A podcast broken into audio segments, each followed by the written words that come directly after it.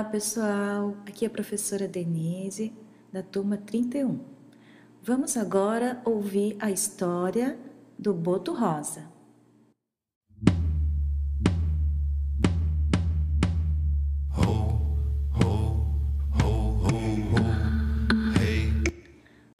A lenda do boto cor-de-rosa. Esta lenda tem sua origem no boto cor-de-rosa um mamífero muito semelhante ao golfinho, que habita a bacia do rio Amazonas e também pode ser encontrado em países tais como Bolívia, Equador, Colômbia e Venezuela. As diferenças básicas são as seguintes: o golfinho vive no mar e o boto vive em água doce. O golfinho tem cor acinzentada e o boto pode ser acinzentado, preto ou possuir cor avermelhada.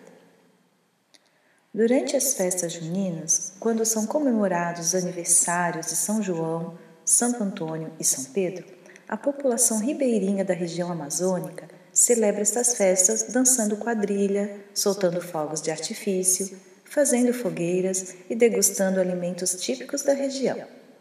Reza a lenda que é quando o boto cor-de-rosa sai do rio, transformando-se em um jovem elegante e belo, beberrão e bom dançarino, muito bem vestido, trajando roupas, chapéu e calçados brancos. O chapéu é utilizado para ocultar, já que a transformação não é completa, um grande orifício no alto da cabeça, feito para o boto respirar. É graças a este fato que durante as festividades de junho, quando aparece um rapaz usando o chapéu, as pessoas lhe pedem para que ele o retire, no intuito de se certificarem de que não é o boto que está ali. A tradição amazônica diz que o boto carrega uma espada presa ao seu cinto, mas que no fim da madrugada, quando é chegada a hora de ele voltar ao leito do rio, é possível observar que todos seus acessórios são, na verdade, outros habitantes do rio a espada é um poraquê, peixe elétrico. O chapéu é uma raia. E, finalmente, o cinto e os sapatos são outros dois diferentes tipos de peixes.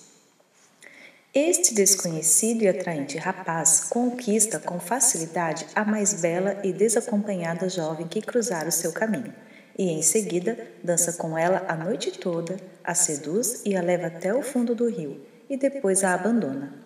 Por isso, jovens, as jovens eram alertadas por mulheres mais velhas para terem cuidado com os galanteios de homens muito bonitos durante as festas, tudo para evitar serem seduzidas pelo infalível boto cor-de-rosa.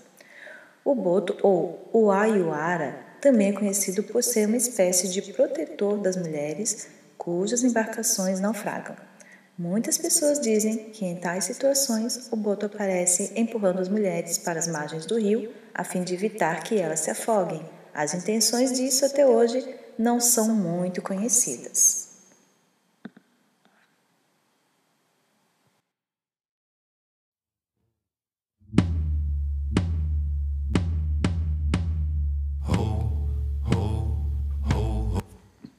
E aqui termina a nossa história. Até mais, amiguinhos! Em breve estaremos aqui novamente